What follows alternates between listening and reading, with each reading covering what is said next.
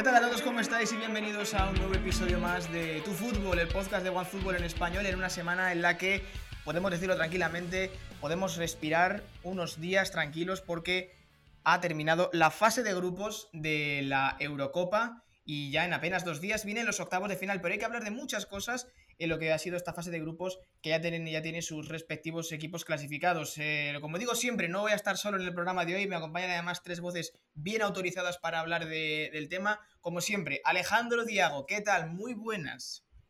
Uf, buenas, respirando por fin, respirando. por fin.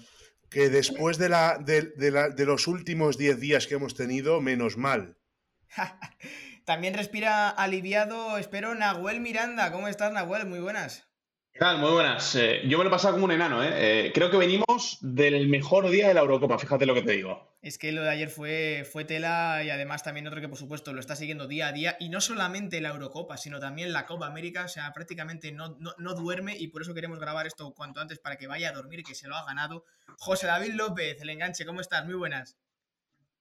Muy buenas, Carlos. Sí, decía que verdaderamente todos sabíamos cuando empezaba el mes de junio que iba a ser eh, el mes elegido, el mes ideal, el mes de, este parque de bolas para empezar a disfrutar. Así que por más horas que le echemos, eh, siempre va a ser poco porque lo vamos a disfrutar muchísimo. Así que ahora viene lo gordo, vamos a darle con, con lo último que nos quede, pero estamos disfrutando una Eurocopa que me parece que es de las mejores y teniendo en cuenta cómo venía la temporada, desde luego es un subidón porque no la teníamos todas de nuestro lado.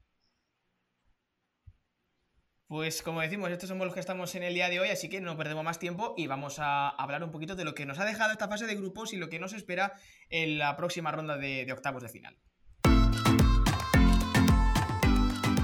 Empiezo rápidamente, chicos, con una valoración personal, ¿no? De lo que ha sido esta fase de grupos que ya tiene a sus eh, respectivos equipos clasificados. Eh, voy a empezar contigo, Nahuel, eh, que has comentado que te lo has pasado como un enano, sobre todo en el día de ayer, pero en términos generales, ¿qué te ha parecido esta, esta fase de grupos? Además, en diferentes países, con partidos todos los días, ha sido una maravilla, pero en general, ¿qué te ha parecido esta, esta fase?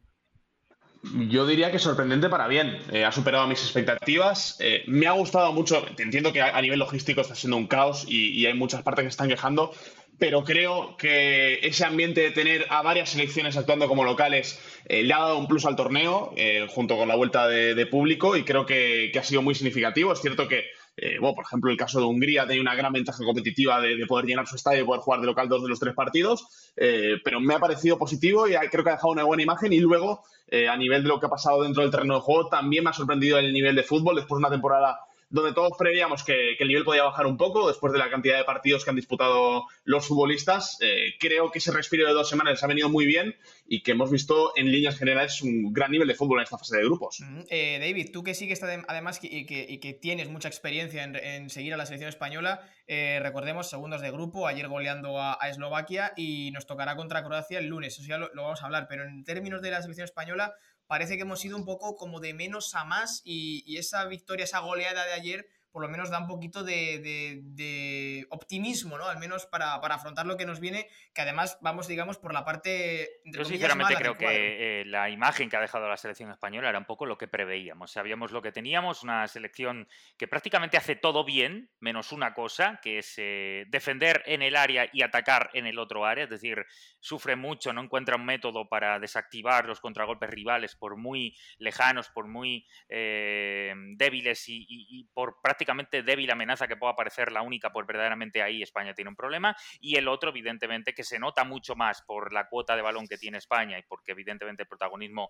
de la posesión es prácticamente absoluto para España, eso no cambia nunca, que es la falta de pegada. Em, cualquier selección, y esto eh, no sé si lo compartiréis vosotros, pero es mi sensación, cualquier selección de todas las que hemos visto en la Eurocopa, con el 50% de capacidad creativa y de eh, capacidad para generar eh, ocasiones de gol, estaríamos diciendo que es la selección que mejor ha jugado toda la Eurocopa, la que más sensaciones hay para ser campeona, la que tiene todo el respaldo como la que verdaderamente está llevándose eh, todos los elogios de la gente.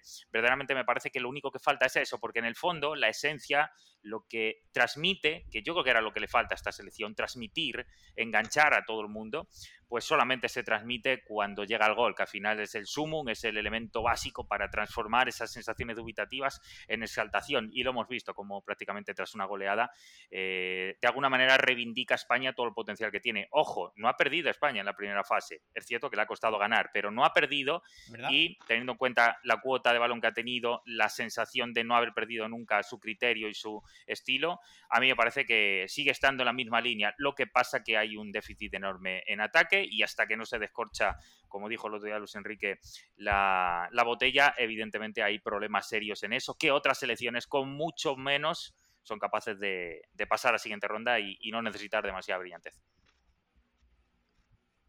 ¿Cómo lo veis esto, chicos? Sale Nahuel. Bueno, es un poco lo que habéis comentado vosotros, es un poco es lo, en, el aspecto de juego a nivel general estamos viendo muy buen juego, estamos viendo muy buen nivel. También ayuda mucho este sistema de 12 sedes que muchas, muchos equipos juegan en casa y el factor cancha influye de una manera especial y más con el regreso de los espectadores, cosa que a mí no me, no me llama tanto la atención, no me gusta mucho este formato multisede, porque yo preferiría todo en un mismo país, que sería más centralizado y, e igualaría un poco más la contienda pero sí que está siendo un, torneo muy divertido y los últimos 10 días han sido de auténtica emoción, desde, pero en todos los sentidos, no solo con España, sino con también el resto de selecciones, que han demostrado que hay muchas candidatas a ganar a la Eurocopa y que, y que está el torneo más igualado de lo que pensábamos antes, antes del inicio, con lo cual se, viene, se avecinan unos, unos octavos de final y unos cuartos, unas eliminatorias donde cualquier mínimo fallo va, a mandar a casa a todos. Y sobre España, eh, más o menos lo que ha comentado José David, una selección que hace, eh, juega bien, está, está intentando desarrollar un estilo, pero falla en dos cosas, en la defensa y en lo más importante, en el gol. Con lo cual, cuando tú intentas jugar bien, pero tienes esos dos déficits, y además en el caso de España, que son dos déficits muy agravados, al final es un cara o cruz. Y ayer contra Eslovaquia salió cara, dada la entidad del rival que era, que es Eslovaquia, no lo olvidemos. Pero eh, en unos octavos de final, miedo me da porque Croacia no es que esté siendo la, eh, mejor versión, pero es subcampeona del mundo y es un equipo que puede, que puede pelear bien España. Nahuel, ¿cómo lo ves? Sí, yo eh, quería lanzar la cuestión, eh, porque no sé si creéis que puede ser la Eurocopa con, más incertidumbre, ¿no? Eh, porque sí que es cierto que, por ejemplo, hay selecciones como Italia que han dejado muy buenas sensaciones, pero que tampoco han sido puestas a prueba de una manera muy clara. todos tenemos la sospecha de que este 5-0 Eslovaquia puede darle alas a, España de cara al partido de octavos frente a Croacia.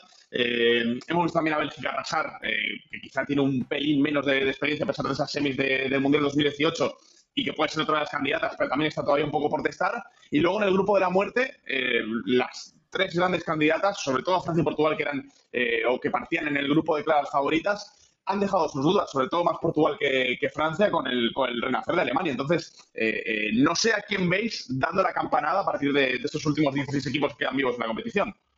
Claro, eso es lo que yo os iba a comentar. Eh, en realidad, eh, dentro ahora mismo de cómo está formado el panorama de los, de los octavos de final, hemos hablado un poco de la fase de grupos. Eh, mm, personificando un poquito, digamos, en las selecciones que a, priori o que en un principio partían como candidatas a, ganar esta Eurocopa, que eran bastantes, unas ocho, por ejemplo, nos podían salir. Yo os quería preguntar un poco también en relación, chicos, a cuál de estas os ha decepcionado un poco, entre comillas. Es decir, porque partía quizás con una con una idea de, un cierto favoritismo, de, de, un cierto poderío, pero no lo ha demostrado en esta fase de grupos y viceversa. Es decir, qué selección de la que, bueno, sobre el papel eh, podía parecer una selección potente, pero que quizás no, no, estaba dentro de esas candidatas, pero que en esa fase de grupos ha dado el paso para ser una de las posibles potenciales candidatas a ganar esta Eurocopa. Eh, David, meto contigo si quieres. ¿Cuál, ¿Cuál, ha sido para ti esta selección que ha estado, mí todo lo que analizas o todo lo que consultas, verdaderamente hay, hay mil detalles para, para, analizar. Hay que tener en cuenta que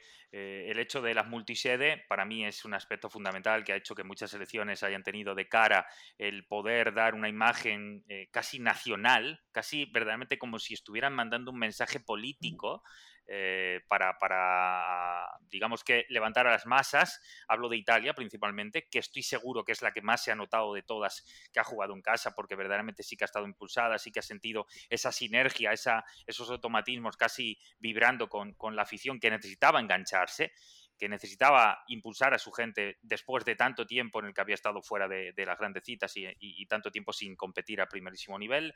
Me parece que es la que más se ha notado. Otras que tienen ese factor cancha a favor, como ha sido Inglaterra, no lo han hecho sentir eh, en demasía. España me parece que ha sido una de las que menos lo ha aprovechado. De hecho, se ha generado un montón de problemas por ello. Incluso ayer ganando el partido 5-0, eh, un partido a las 6 de la tarde en Sevilla, en verano, todos sabemos lo que representa. Es bastante difícil de entender que esto haya sido así y que se permita es decir, no ha sabido España ni siquiera sacarlo. Eso es muy importante. Y eh, en lo estrictamente deportivo, creo que si nos damos cuenta, ninguna de las favoritas se ha quedado en el camino. Era bastante difícil quedarse, también hay que decirlo, porque el formato ayuda muchísimo. Eh, es más que nunca una Eurocopa en la que está predestinado todo para que a partir de ahora, octavos de finales, donde verdaderamente están todas las que sabíamos que iban a estar, Puede haber alguna excepción pequeña, por ejemplo, como Turquía, pero tampoco es que sea una súper decepción. La única sorpresa grande me parece el nivel que ha competido Hungría y que se haya metido Gales. A mí Gales me parece una selección muy, muy pobre y sin embargo ha sido capaz de meterse. Y después algunas outsider que estaban en tercera línea, pero que sabemos que tienen detallitos importantes, me han gustado mucho. Hablo de Austria, hablo de República Checa, que tienen buenos, eh, buenas generaciones. Y creo que de las que han pasado, eh, me ha decepcionado mucho Croacia porque ha pasado con lo justo y ha pasado eh, en unas circunstancias que demuestra que verdaderamente el mm. cambio generacional, y con esto ya eh, puedo apuntar un poco a lo de España, el cambio para ellos sí que está siendo muy duro. Rakitic y Manchukic son bajas tremendísimas para, para, este equipo. Desde que se fue el portero, Subachich tampoco ha encontrado un referente atrás. Han entrado varios chicos de la sub-21, pero están muy lejos del nivel de, de, los que ya antes estaban y además le está costando sacar diversos, digamos, iconos para algunas zonas que antes parecían fundamentales. Solamente Blasic puede aparecer como, como apuntar algo nuevo. El resto me parece que se ha saltado demasiado lo de Italia, insisto, hay que probarla ante selecciones de mucho nivel porque todos los jugadores pertenecen a la misma generación y todos juegan en la Serie A. Esto es algo que no tienen ese caché internacional todavía. Casi que puedo decir lo mismo de Países Bajos, impulsado por su público y creo que en un grupo bastante accesible a su manera de jugar. Es decir, creo que estos están aquí y hay una aureola muy positiva en torno a ellos, pero es un poco engañosa.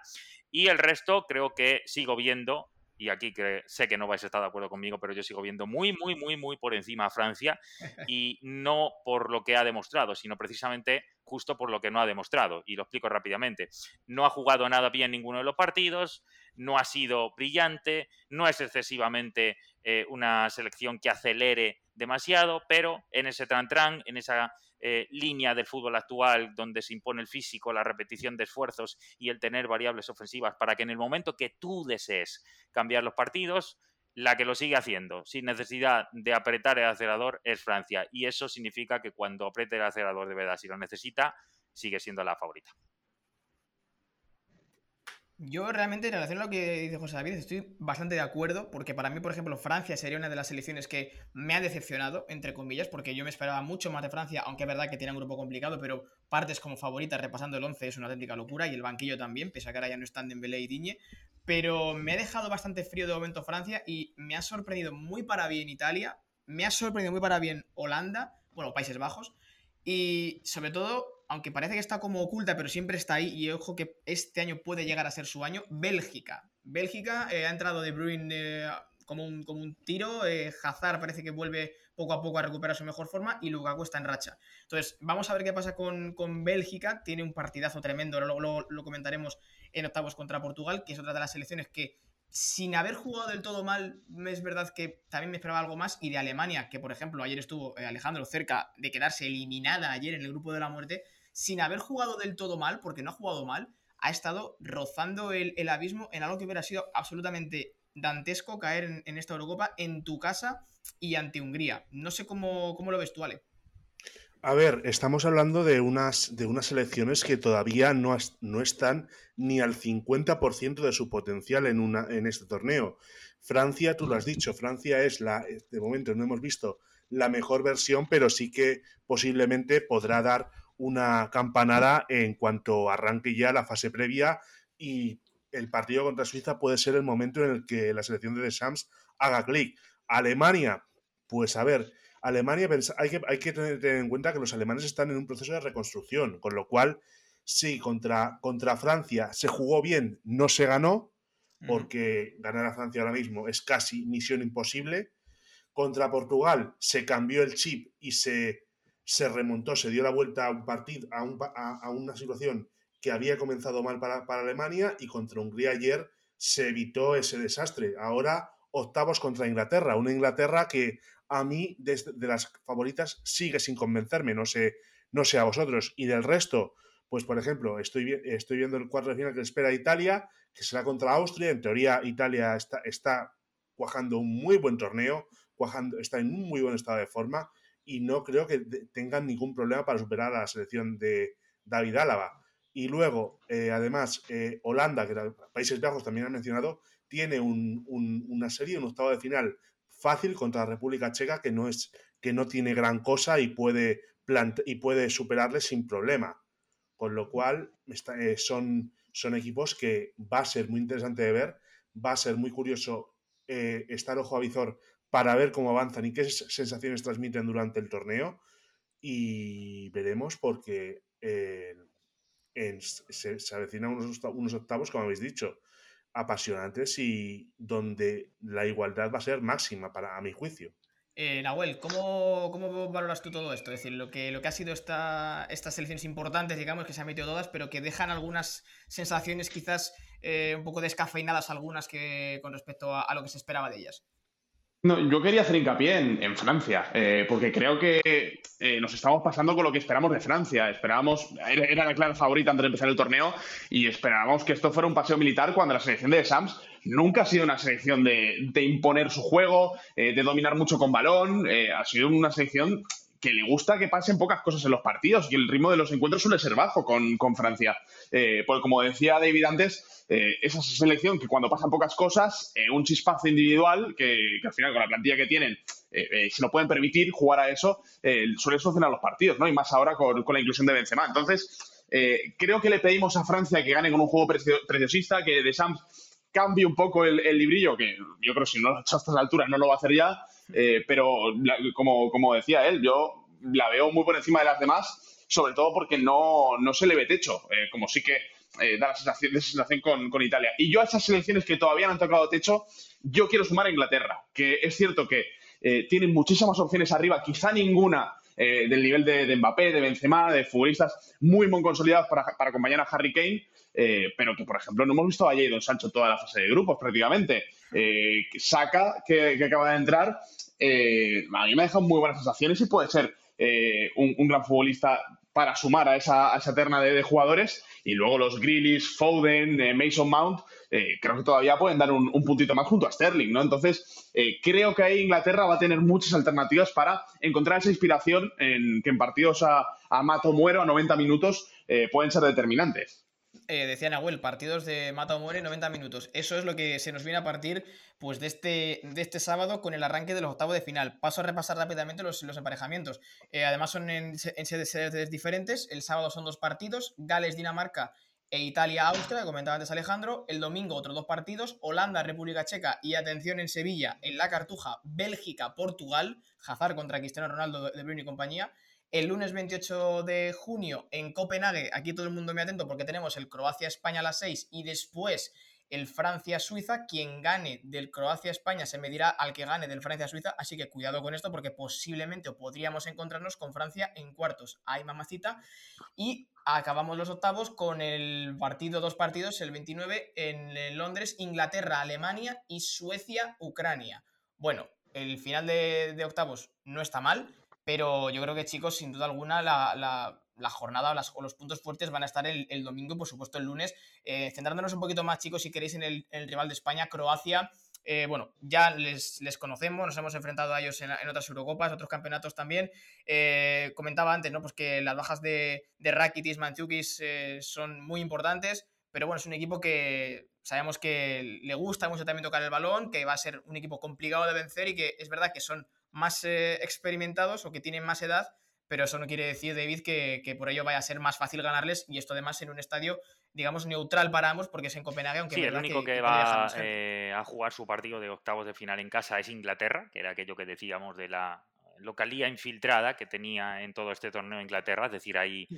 digamos que los planetas se han alineado para que Inglaterra tenga siempre cierta facilidad o tenga cierta envergadura en el sentido del público que el resto no va a tener.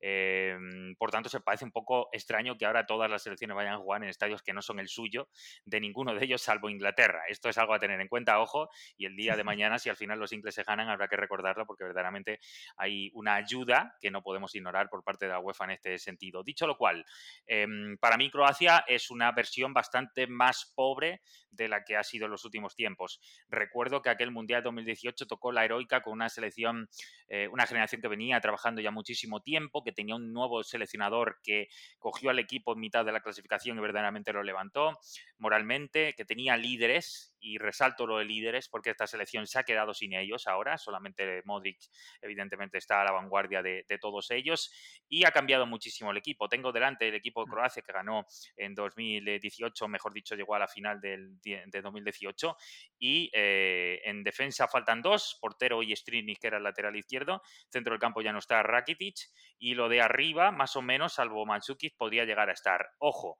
Modric más o menos misma versión, pero Rebic no es la misma versión, Perisic tampoco, Brozovic tampoco, eh, Versálico eh, Vida pues tampoco. Es decir, digamos que nadie ha aparecido además desde segunda fila para aprovechar ese momento y, digamos que impulsar la nueva generación, salvo Blasic. ¿Qué quiero decir con todo esto? Que es una versión bastante más empequeñecida de lo que ha sido en los últimos tiempos, que no ha encontrado referentes nuevos en, la versión, por ejemplo, de Guardiol, de Petkovic, eh, eh, Kovacic no ha acabado de dar ese salto porque se quedaba fuera eh, anteriormente, eh, han entrado varios chicos de la Sub-21, que por cierto fue eliminada por España en el Europeo Sub-21 en cuartos de final hace apenas un mes, es decir, digamos que hay una línea que nos hace pensar que estamos en mejor momento que ellos y que nosotros vamos hacia arriba, o por lo menos hacia una eh, cuestión de pensar que vamos en la línea adecuada como para seguir progresando, a ver a qué nivel ponernos, y ellos ya a ese nivel han llegado al máximo y ahora están intentando sostener la casa que se les va a venir poco a poco abajo porque los cimientos que lo mantenían evidentemente empiezan a cumplir años. Esa es la realidad.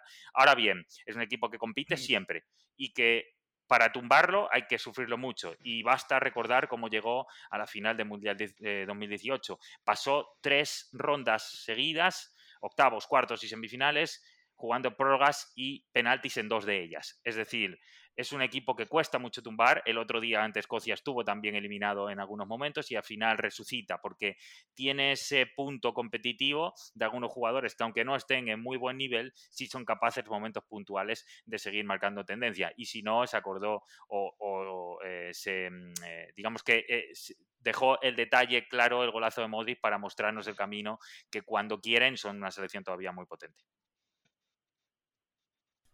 Exactamente. Y cogiendo un poquito esto último que comentabas, eh, voy contigo, Ale. Eh, no sé cómo mm, piensas que España puede plantear el partido. Me refiero, eh, lo normal, eh, se, entiende incluso que, bueno, pues que España sea la que pueda llegar a tener más cota de balón por el hecho de que le gusta más tocar el balón y porque ese es el estilo principal que tiene. Pero quizás Croacia está acostumbrada a sufrir y para ganarles es complicado. Saben que quizás el partido puede alargarse más de 90 minutos, es muy posible, y están cómodos en esa, en esa selva, digámoslo así. Entonces, quizás esa precipitación es quizás lo que peor lleve España, es decir, que, pueda tener el control, el dominio, pero que no termine de materializar ocasiones, que es lo que comentaba antes José Luis al principio, y, que eso se le pueda volver en contra y se ha visto que a España cuando la llegan, la llegan con peligro.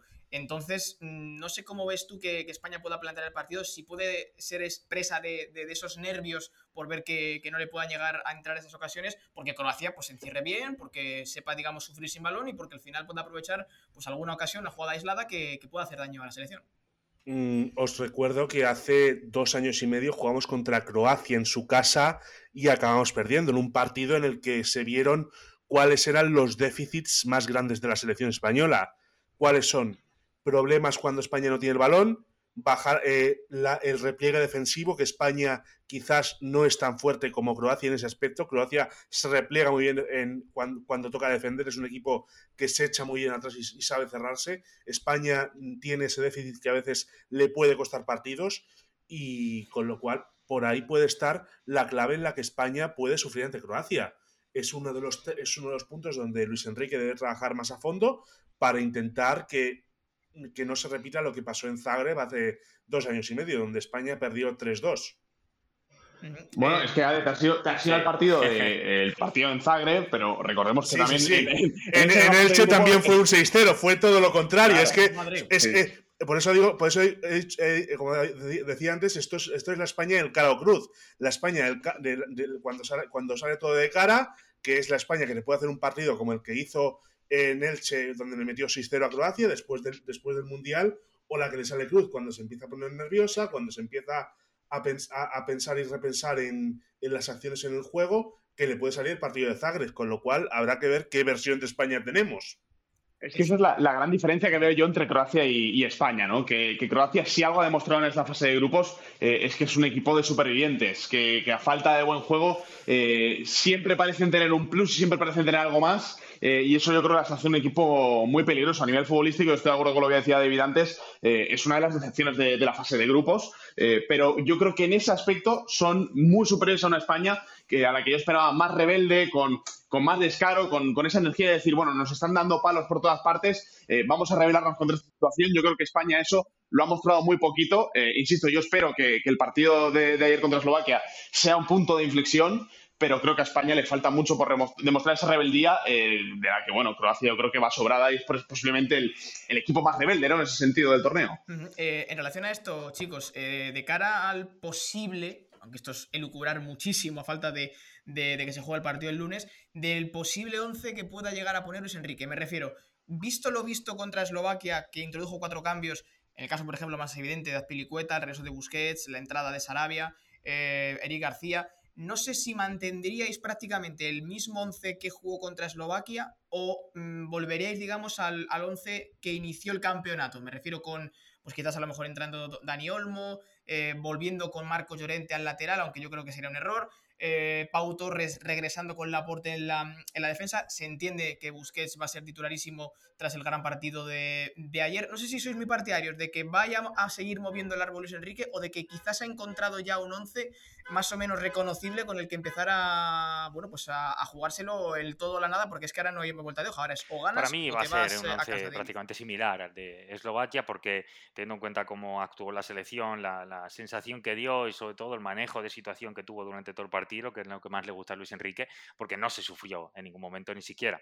Te generaron ocasiones, no se cometieron errores atrás, todo el partido fue en una misma línea, eh, con esa cuota de balón como poder absoluto sobre el rival, incapaz de sacarse esa presión en ningún momento. Me parece que eh, son argumentos suficientes como para que ninguno de ellos esté en duda. Yo creo que simplemente a lo mejor puede meter a lo mejor a, Pau atrás en vez de Eri García por aquello del ascendente que tiene ya para partidos de primerísimo nivel. El resto, pues mm. no me atrevería a decir que vaya a tocar a ninguno porque el más endeble en ese sentido en cuanto al rol de titular podría ser Pablo Sarabia, sin embargo hizo un grandísimo partido, con lo cual intuyo que además Ferran Torres eh, normalmente ha dado mejor rendimiento cuando entra de revolucionador de, de partidos en segunda parte. A mí lo único que me está llamando la atención es que yo sí que pensaba que Tiago iba a tener una presencia mucho mayor en el equipo y verdaderamente se ha caído porque está entrando con cuentagotas. Eh, por tanto, me parece que la línea está.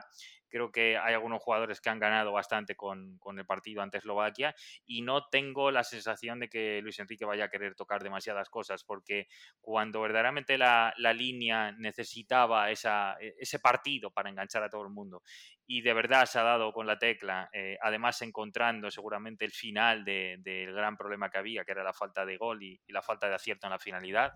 A partir de ahí me parece que debería tocar poco. Incluso los que han entrado han ganado muchísimos enteros, ¿eh? porque yo creo que Azpilicueta, eh, por ejemplo, ha dado un pasito adelante tremendo. Eh, Sergio Busquets creo que ayer dio cátedra.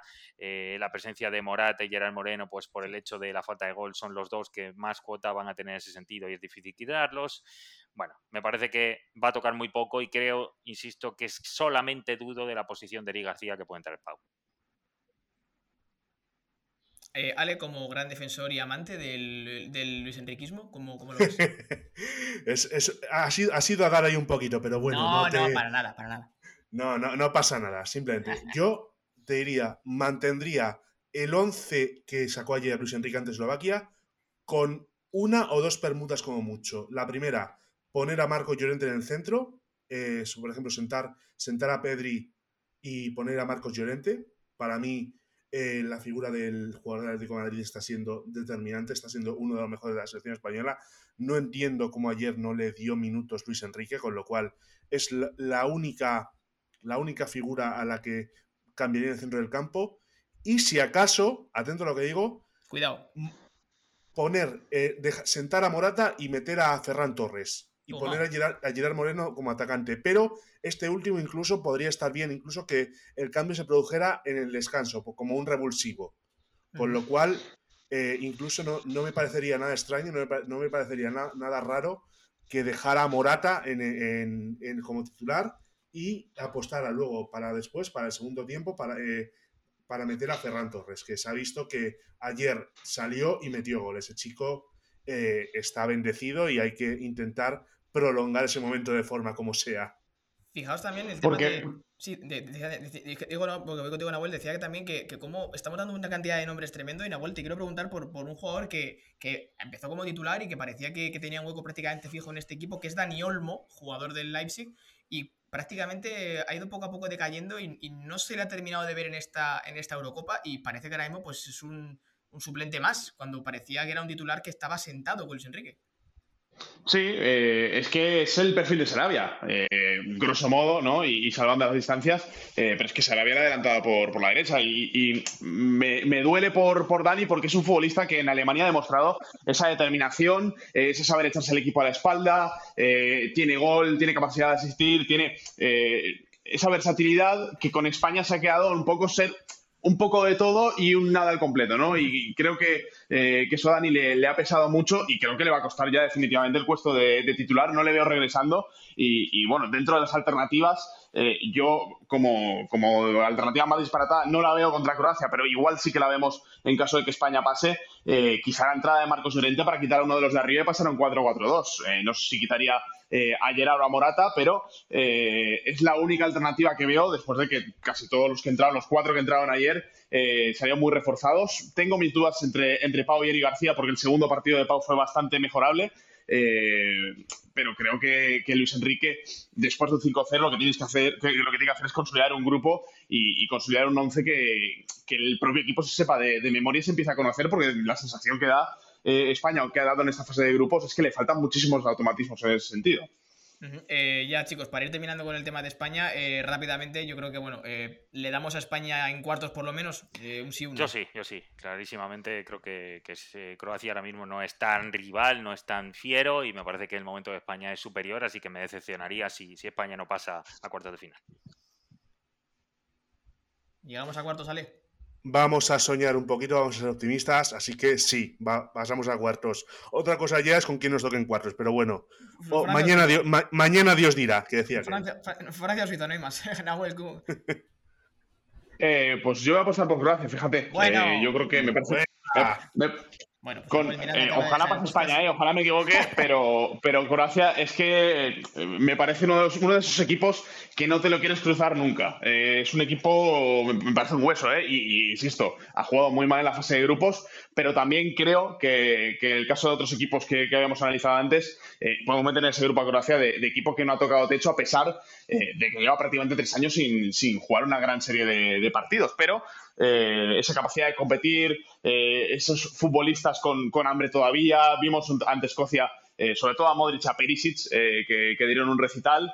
Y, creo que, todavía Croacia puede sumar algún integrante más y complicarle mucho la vida a España y a quien le toque. Mm, hemos repasado, chicos, anteriormente todos los cruces que tenemos de cara a los octavos de final, pero quiero preguntar por dos, digo, yo creo que, aparte, por supuesto, el de España, que sé que nos toca a todos, por los otros dos que más van a llamar la atención en, estos octavos de final, el que se va a jugar en Sevilla y el que se va a jugar en Londres. Ese Bélgica-Portugal y ese Inglaterra-Alemania, yo creo que son claramente los dos, las dos eliminatorias, digamos, más con más morbo y con más ganas de ver eh, quién, va, quién va a avanzar, porque una de las, dos de las cuatro se van a quedar fuera, son dos eh, potenciales candidatas que se van a quedar fuera. Eh, no sé, rápidamente quiero que me contéis un poquito cómo lo veis, quién veis un poquito por encima del otro, si Bélgica o Portugal o Inglaterra y Alemania Y bueno, pues sobre todo, pues, pues como, ¿qué, qué veis de, diferente que pueda hacer uno para ganarle al otro? Y, Yo en Bélgica-Portugal es totalmente imprevisible. Me parece que el momento de Lukaku y de Burin, junto con la recuperación de Bitzel, ojito con esto, que no hemos hablado mucho de ello, pero la recuperación de Bitzel es fundamental y si no, que le pregunten al Dortmund.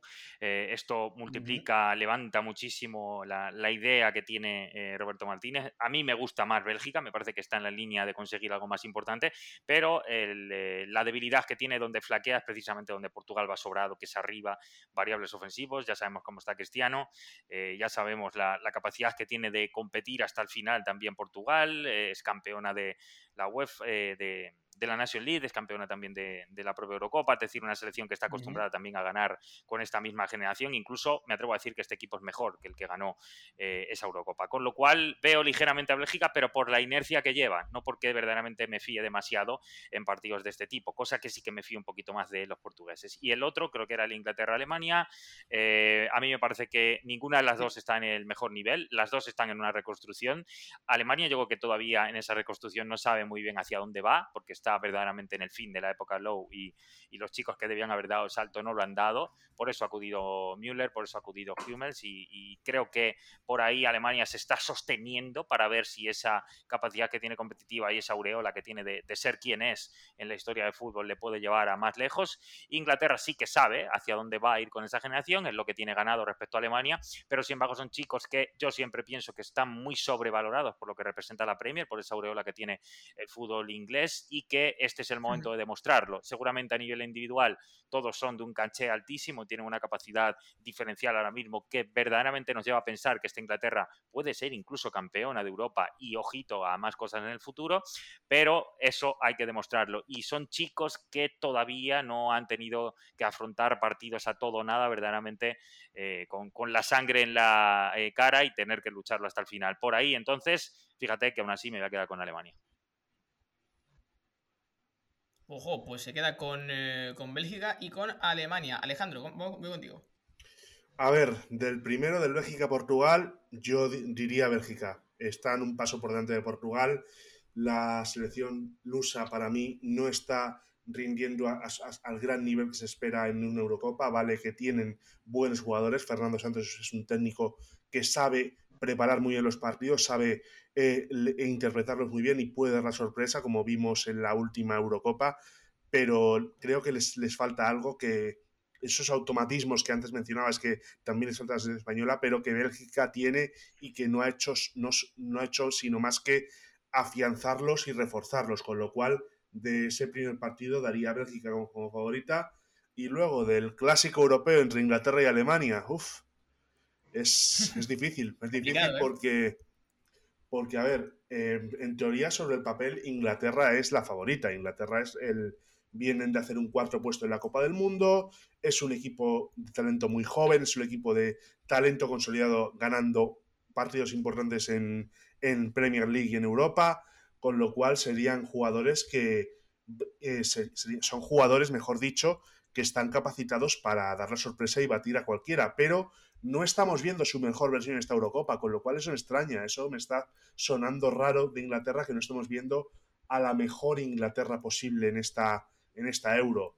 Es ahí donde Alemania puede tener opciones y donde yo creo que la experiencia de Joaquín Love eh, a la hora de jugar este tipo de partidos puede ser clave y voy a dar mi voto de confianza a Alemania, así que voy a apostar por una sorpresa en Wembley.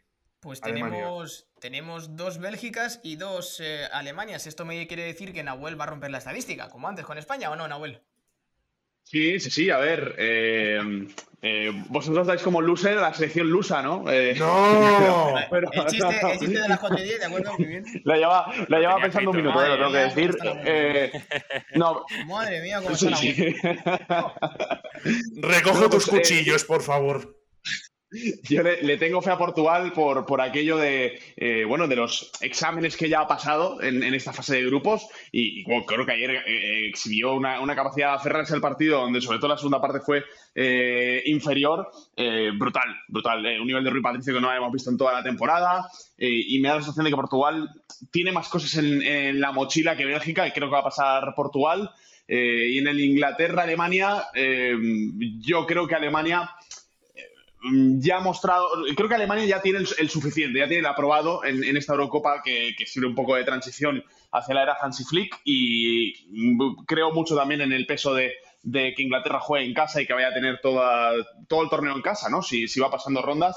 Así que eh, le voy a dar el voto de confianza a Inglaterra para los octavos. Bueno, pues ahí está, Nahuel Miranda dando siempre, pues poniendo el, punto sobre la I en relación a lo que nos, a lo que dicen nuestros expertos aquí en, tu fútbol. Decía anteriormente el tema del cuadro porque hay que recordar que, por ejemplo, el ganador del, del Bélgica-Portugal se mediría en, eh, en cuartos al ganador del Italia-Austria que además va por la parte del cuadro, digamos, por la que va Francia, Suiza, Croacia y España. Así que se plantean unas semifinales en esta parte del cuadro tremendas por parte de Inglaterra-Alemania. El ganador de este partido se mediría al que venza del Suecia-Ucrania. No parece que vaya a ser complicado para alguna de las dos el poder llegar a semifinales. Eh, de cara bueno, pues a una posible final en la que pues, eh, ahí puede estar esperando pues, eh, o bien Francia, Portugal, Bélgica, Italia o quién sabe si ojalá sea, sea España. Estamos a punto de cerrar ya el, episodio, pero la actualidad manda, eh, evidentemente, y ha salido una última información muy importante que tiene por ahí Nahuel sobre, bueno, acerca de la, de la UEFA, que, bueno, va, va a tocar mucho la fibra de la gente, porque Nahuel, ¿qué ha pasado con la UEFA?